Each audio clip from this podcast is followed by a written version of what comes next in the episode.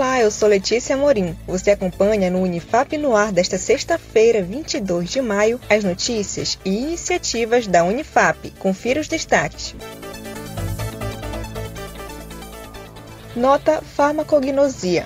A Sociedade Brasileira de Farmacognosia divulgou em nota desmentindo fake news sobre o uso de plantas no tratamento do novo coronavírus. O professor titular da Unifap, Dr. José Carlos Tavares, comenta sobre o uso de plantas medicinais para o tratamento da Covid-19. Há atualmente nessa pandemia uma propagação indiscriminada em relação eh, ao uso de determinadas espécies vegetais. Então nós temos que ter cuidado com isso. Por exemplo, uma delas é o boldo, mas quando a gente fala em boldo, há pelo menos umas 10 espécies de plantas diferentes e algumas delas, inclusive, podem levar a quadros de toxicidade se um indivíduo fazer uso dessas plantas. Então tem que ter muito cuidado com isso, tem que procurar um profissional para se orientar. E é prudente realmente todo mundo ler essa nota da Sociedade Brasileira de Farmacognosia para que fique atento em relação à questão do uso indiscriminado das plantas medicinais.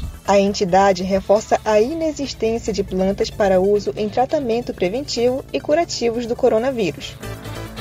Edital CAPES. A Coordenação de Aperfeiçoamento de Pessoal de Nível Superior, a CAPES, publicou o edital sobre o desenvolvimento da pós-graduação na Amazônia Legal. Voltamos com Iago Fonseca. É isso mesmo, Letícia. A Coordenação de Aperfeiçoamento de Pessoal de Nível Superior, a CAPES, publicou o edital voltado ao desenvolvimento da pós-graduação na Amazônia Legal. Ao todo, serão financiadas 720 bolsas de mestrado, doutorado e pós-doutorado. O edital número 13 foi lançado no dia 19 de maio. As instituições de ensino têm até o dia 30 de junho para submeter propostas no sistema da CAPES. Obrigada, Iago. Você sabia? No dia 22 de maio é comemorado o Dia Internacional da Biodiversidade, criado em 1992 pela Organização das Nações Unidas, a ONU. O objetivo é conscientizar a população sobre a importância da biodiversidade biológica e da preservação dos ecossistemas.